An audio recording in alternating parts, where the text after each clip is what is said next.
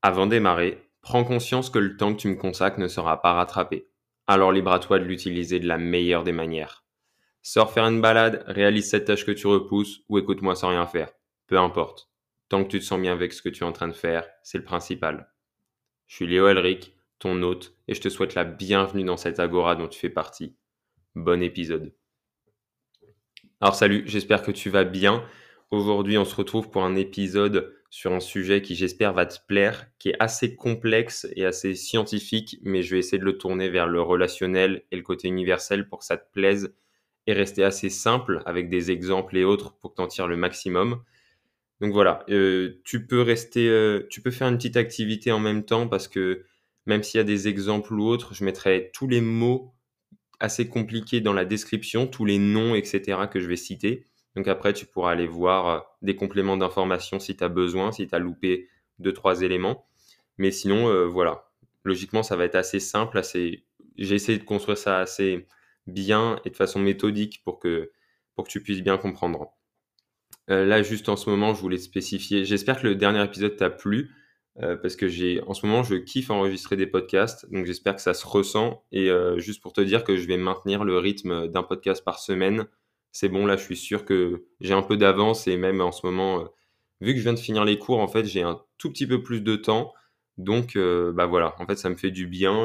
je sais pas, ça me fait du bien moment d'enregistrer des podcasts, donc c'est cool. même si je commence, enfin, c'est de plus en plus simple pour moi, donc je vais, je vais me rajouter un petit challenge prochainement. Je t'avais dit dans le tout premier épisode qu'il y aurait sûrement des interviews.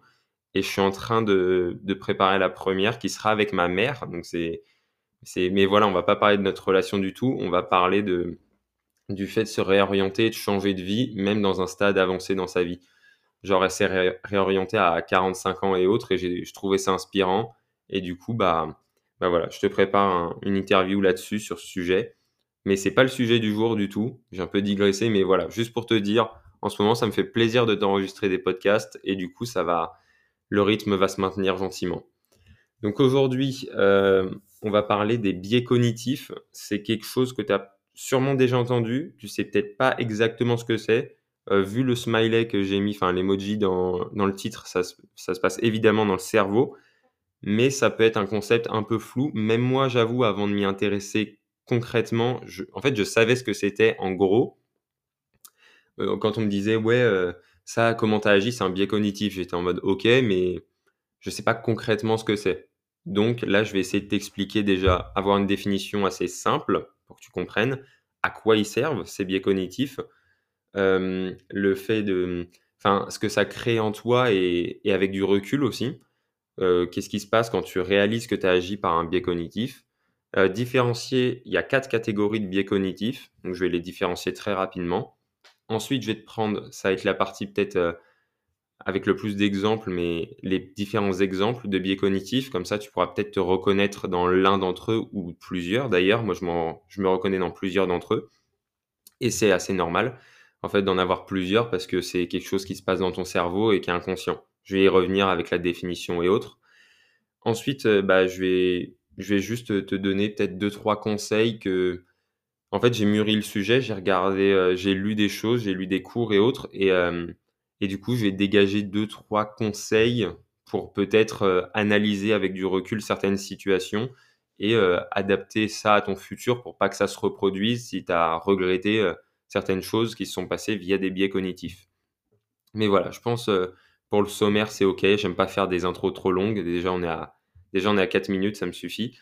Donc voilà, j'espère que tu es bien posé, que tu as trouvé une activité ou pas, mais voilà, on va gentiment se lancer.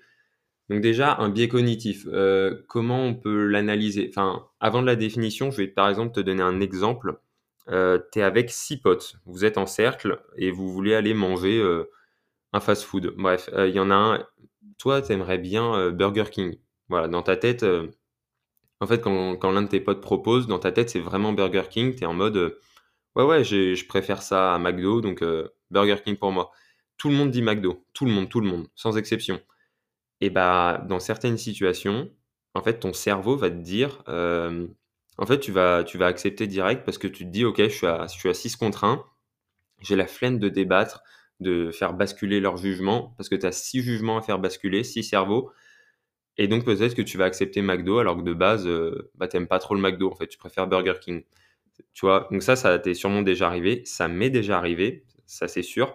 Et du coup, c'est en mode, on reviendra sur les différentes catégories à quoi ils servent, mais, euh, mais voilà, si tu te reconnais dans un exemple comme ça, et ça va s'adapter, je te citerai plein d'exemples de biais cognitifs, mais voilà, c'est le côté où, où tu faiblis, enfin, tu avais un jugement à la base, et tu cèdes bah, parce que tu réalises que ça va être trop d'énergie, trop de, ça va être trop galère. Euh, et du coup, même inconsciemment, avant même que tu aies le temps de dire non, je vais peut-être essayer de, de leur dire que Burger King c'est bien pour ce midi et tout, boum, tu as déjà répondu McDo, vous êtes déjà en route pour le McDo.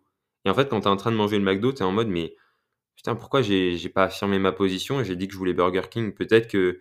Parce qu'en fait, peut-être qu'il y en a que deux au début qui ont dit McDo, il y en a deux autres qui ont suivi, les deux autres ont fait Ah ouais, ils sont déjà quatre, euh, on les rejoint. Et toi, tu as rejoint. Et du coup, là, c'est à l'unanimité. Et peut-être que de base, il n'y en a que deux qui voulaient vraiment.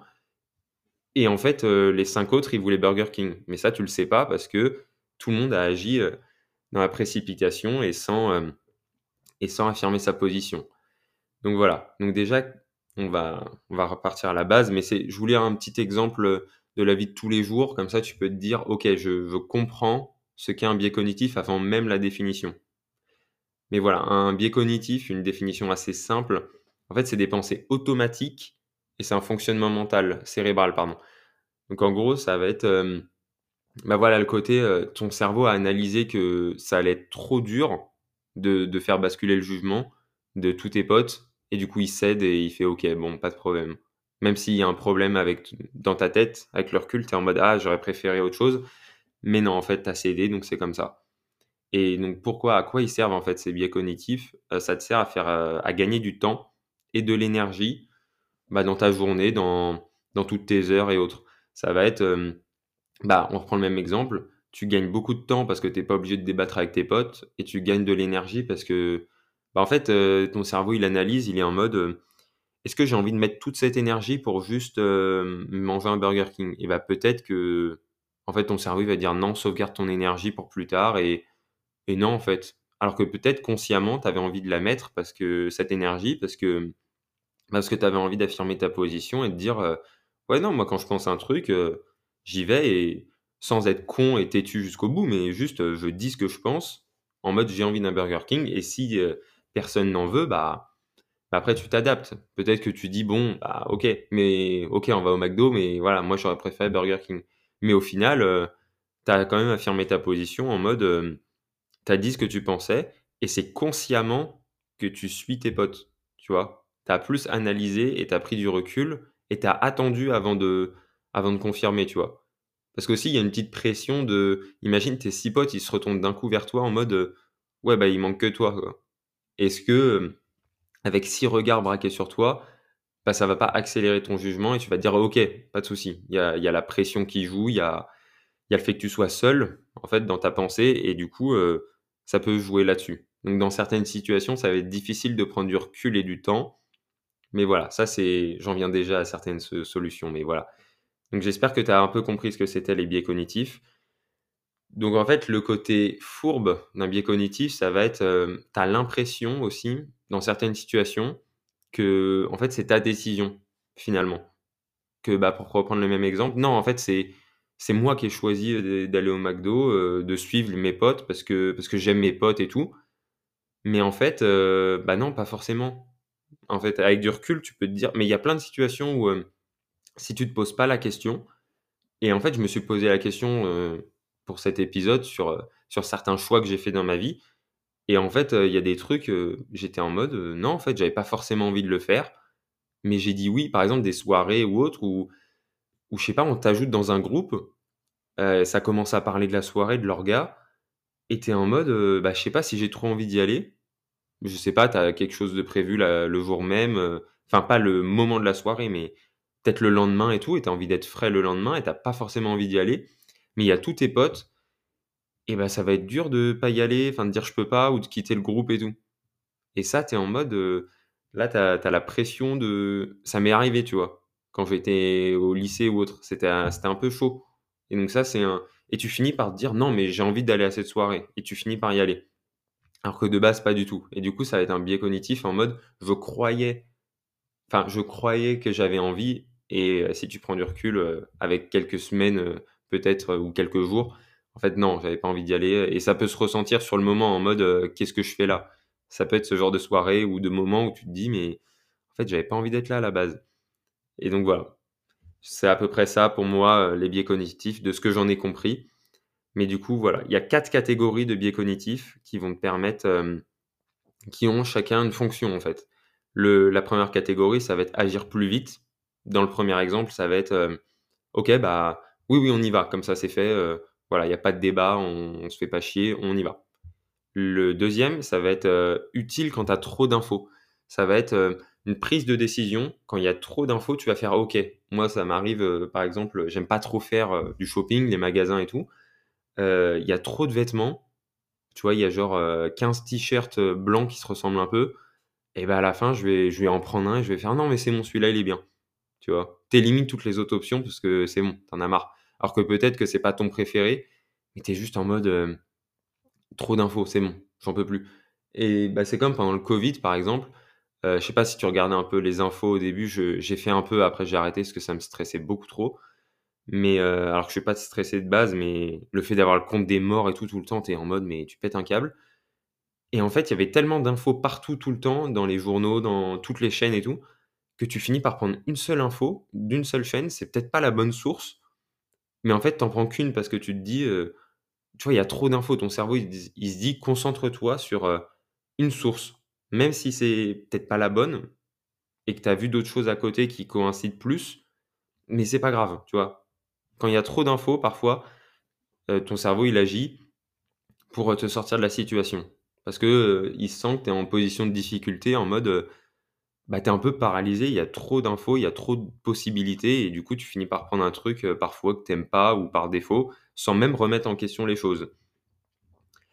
le troisième, ça va être désencombrer la mémoire. Ça, j'avoue, j'ai un peu moins d'exemples, mais mais ça va être, euh, par exemple, relatif à ton passé, je pense. en fait, de ce que j'en ai compris, ça va être, euh, tu vois, tu vas, hum, tu vas avoir un regard différent. Euh, ça va pas être objectif ton regard sur ton passé, forcément. Ça, c'est logique. Tu peux pas avoir une objectivité à part si tu as des vidéos, plein de photos et autres. Mais du coup, parfois, le, le passé va être simplifié et tu vas revoir que des gros éléments alors que peut-être il y avait euh, une situation beaucoup plus complexe et avec beaucoup plus de composantes et autres. Mais en fait, tu le simplifies parce que pour ton cerveau, bah, encore une fois, le but, c'est de gagner de l'énergie. Là, ça fait pas gagner du temps pour moi. Enfin, désencombrer la mémoire, ça, sauvegarde plus de l'énergie pour toi. Et du coup, en fait, euh, pour moi, ça se joue avec le passé, du coup, la mémoire. Mais voilà, par exemple, tu vas te dire, euh, je sais pas, tu as tu vois, tu as eu des relations difficiles avec des potes euh, à une période, bah, tu vas beaucoup plus simplifier, tu vas beaucoup moins mettre de nuances logiquement, tu vas te rappeler, tu vas pas te rappeler de chaque élément ou autre, et tu vas pouvoir résumer la situation en peut-être quelques phrases, tu vois, associées à chacun de tes potes, te dire bah ouais lui ça s'est moins bien passé parce qu'il y a eu ça, ça, il y a peut-être que deux exemples qui vont te venir, alors que sur le moment tu avais 15 exemples, tu vois, 15 exemples de situations où, euh, où ça allait moins bien, d'autres où ça allait bien, mais tu vas te souvenir. Et c'est pour ça que, en fait, euh, quand tu. Parfois, en fait, tu as un nouvel élément dans ta vie qui se passe mal et tu es en mode c'est la pire situation de ma vie. Alors que peut-être que sur, dans ton passé, tu avais une situation beaucoup plus dure à gérer, mais en fait, tu l'as tellement simplifié que tu t'en souviens plus ou tu l'as un peu banalisé. Mais ça peut être des trucs hyper graves, hein. genre, euh, enfin, hyper durs sur le moment. Moi, j'ai des situations euh, dans le passé qui étaient, enfin, comme tout le monde, quoi, mais des situations un peu dures. Et aujourd'hui, euh, bah, bah, parfois, je la résume en deux phrases et tu vois, ça la banalise un peu.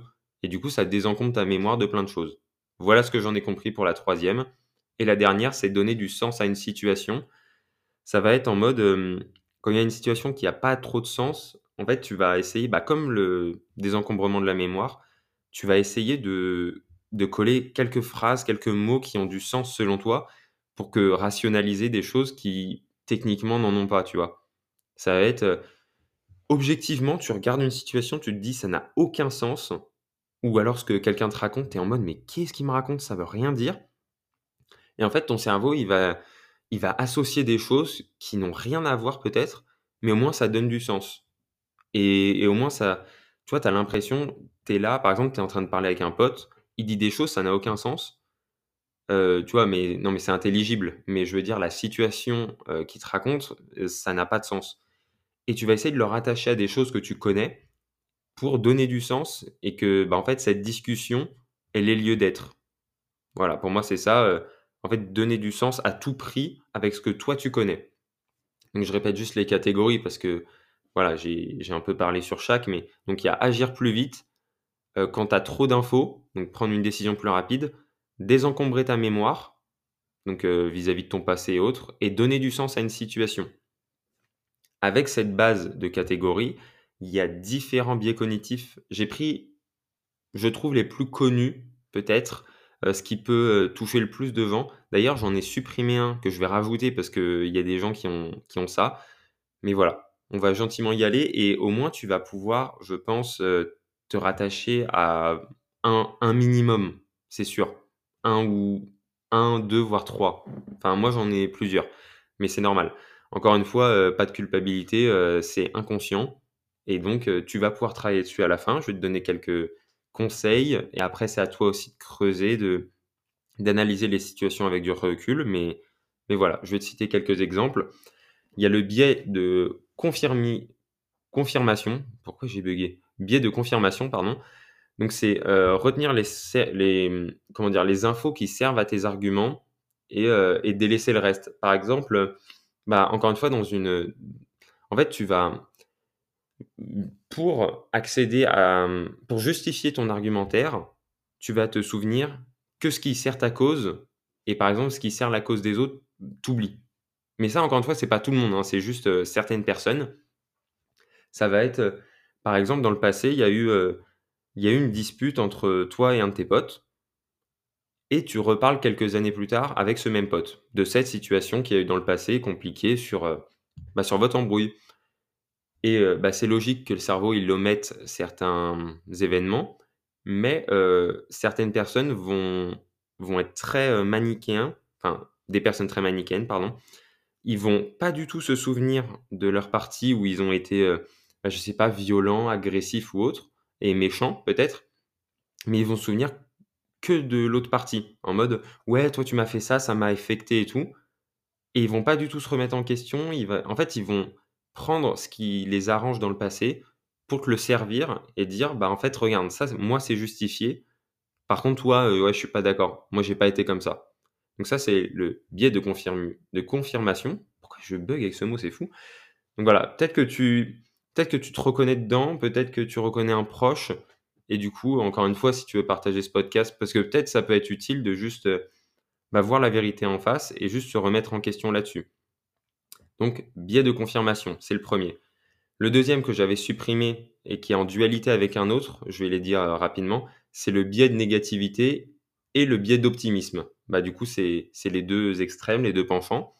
Ça va être, euh, bah, du coup, se concentrer beaucoup plus sur le négatif d'un côté et de l'autre que sur le positif. Donc, encore une fois, il y a des bons et des mauvais côtés dans les deux. Mais euh, peut-être que tu es, entouré de personnes qui parlent, euh, qui voient que le négatif. Ils sont en mode, euh, je sais pas, il fait, il fait soleil 3 heures dans la journée, tu as pu profiter, tu as fait une bonne marche, je sais pas, tu es allé bronzer un peu, c'était agréable. Et ensuite, il a plus 4 heures. Donc, tu as dû rentrer chez toi ou alors, je sais pas, tu es allé au ciné ou autre, mais ça a brisé ce moment un peu où tu étais à l'extérieur et ça te faisait du bien, et bah la personne négative, elle va dire Ouais, bah journée de merde, il faisait moche quoi. Ouais, c'était une journée nulle, on n'a rien pu faire, il a plu, c'est nul. Alors que, bah, tu vois, elle a bronzé quand même, elle est sortie, ça lui a fait du bien. La personne très optimiste, elle va se concentrer sur, sur bah ouais, non, non, il a fait beau et tout, et, et non, moi c'était une bonne journée. Et elle oublie totalement la pluie. Dans ce portrait-là, tu vas te dire, ah ouais, vaut mieux être optimiste. Mais du coup, il y a peut-être un côté négatif au biais d'optimisme. Ça va être que dans des situations un peu graves où tu dois te souvenir bah, de moments plus négatifs, par exemple, je sais pas, c'est un exemple horrible qui me vient en tête, mais tu as été battu. Tu vois, je sais pas, quelqu'un t'a agressé.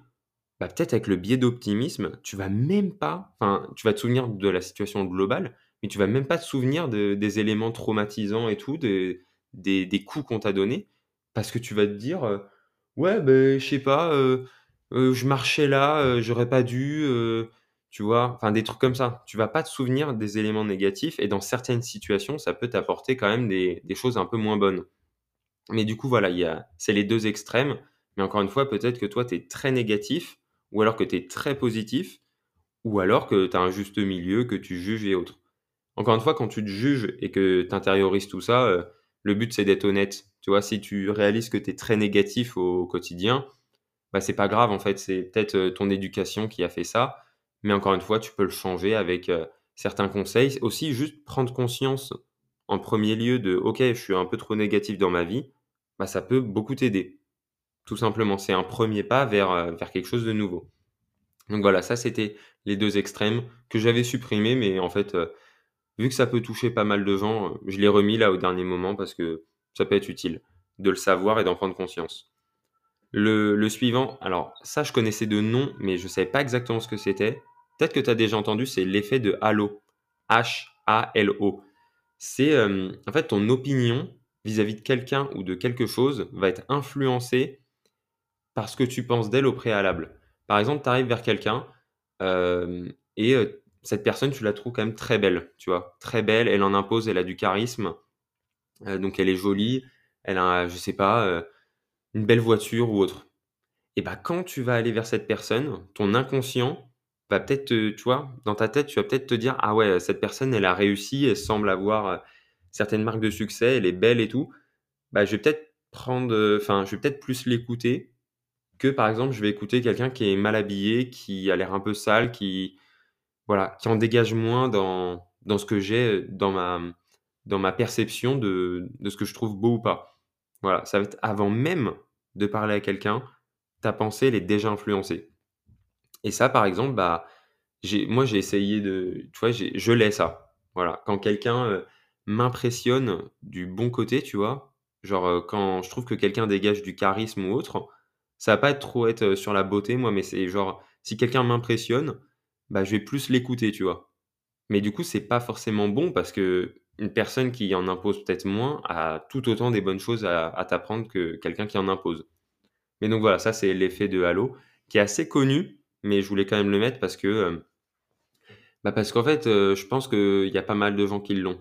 En fait, en sondant mon entourage, en regardant, il y a quand même des gens, heu, bah, que tu écoutes plus naturellement que d'autres et je pense que c'est l'effet de halo où où voilà, ils en imposent plus, heu, vis-à-vis de de ce que tu as comme perception d'eux. Donc voilà, ça, c'était l'effet de halo. Après, il y a, mmh, le biais d'autocomplaisance. Ça va être, heu, alors ça, c'est quelque chose que que je fais pas du tout, mais que j'ai du mal, heu, chez les autres personnes quand je vois ça, c'est un peu relou. Ça va être, donc biais d'autocomplaisance. Donc en gros, c'est, hem, en gros, pour résumer, tu t'attribues les victoires et tu rejettes la faute sur les autres quand c'est un échec. Donc tu vas te dire, heu: «Ouais, heu, je sais pas, moi j'ai j'ai fait un projet, là, ça a marché, heu, ouais, c'est moi qui l'ai fait, c'est moi qui l'ai pensé, qui l'ai c'est moi qui ai tout fait». Par contre, heu, 2 semaines plus tard, il fait un projet un peu différent, ça foire total et il va dire, «Ouais, non, j'avais pas une bonne équipe de techniciens, j'étais mal entouré, ouais, les gens, ils ont pas repartagé pareil, c'est de leur faute et tout. Moi, j'ai toujours fait quelque chose de nickel, c'est pas un échec de toute façon, c'est pas moi, c'est les autres». Et donc ça, c'est assez, tu vois, ça, ça m'agace un peu quand quand je suis en mode, en fait, il y a pas de responsabilisation et du coup, la personne peut pas, bah, peut pas se développer, quoi. Tout simplement parce que si tu es en mode, bah, quand j'y arrive, c'est grâce à moi, quand j'y arrive pas, c'est à cause des autres et ben, en fait, heu, bah, tu progresses pas, tout simplement parce que tu es en mode: «Je reste sur la même chose et les petits cailloux là, les petites merdes qui sont sur mon passage, c'est pas de ma faute donc je les écarte. Par contre, je prends tout le reste et donc, tu commences à te bâtir, une image de toi qui est dingue, genre tu réussis tout, alors que concrètement, peut-être que tu foires une fois sur 2 ou même plus et c'est pas grave.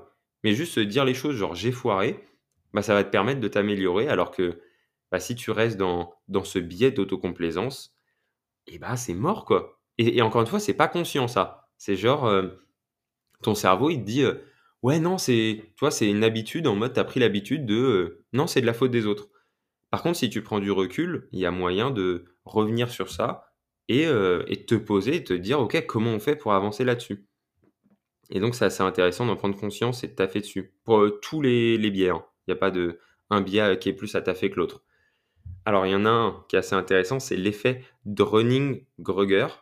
Je pense que je le prononce bien, ça va. En tout cas, je te mets tout dans la description. C'est les moins compétents qui se pensent le plus experts. Ça, ça revient sur ce truc de surconfiance, mais c'est pas la même chose. J'ai acheté un livre récemment, je crois que c'est dedans. C'est Atomic Habits de euh, James Clear, que je vais bientôt commencer à lire. Mais c'est en gros, il y a une courbe qui a été, qui a été étudiée sur cet effet. C'est en fait, euh, quand tu commences à apprendre un sujet, tu as l'impression euh, d'être au top et tu vois, tu as l'impression de, de, vite atteindre un niveau satisfaisant. Ensuite, tu as la phase où tu réalises qu'il y a beaucoup de choses à apprendre et tu retombes dans ce truc de, de limite sous confiance. Tu te dis, ah ouais, non, je vais pas y arriver, il y a trop de choses.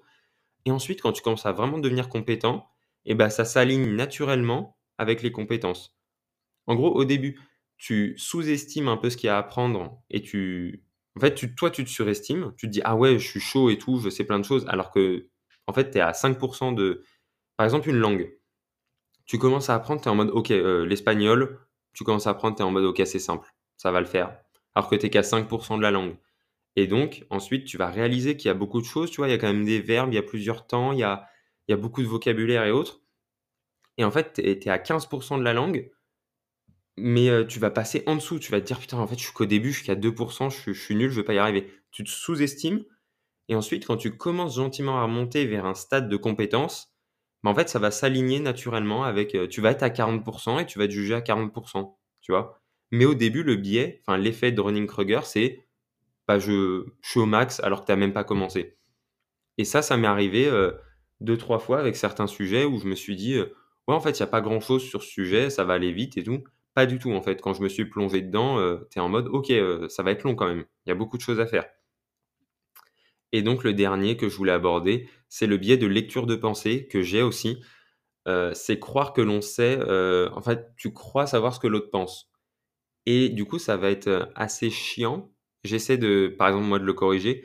Mais quand tu discutes avec quelqu'un, en fait, tu as l'impression de savoir ce qu'il va dire.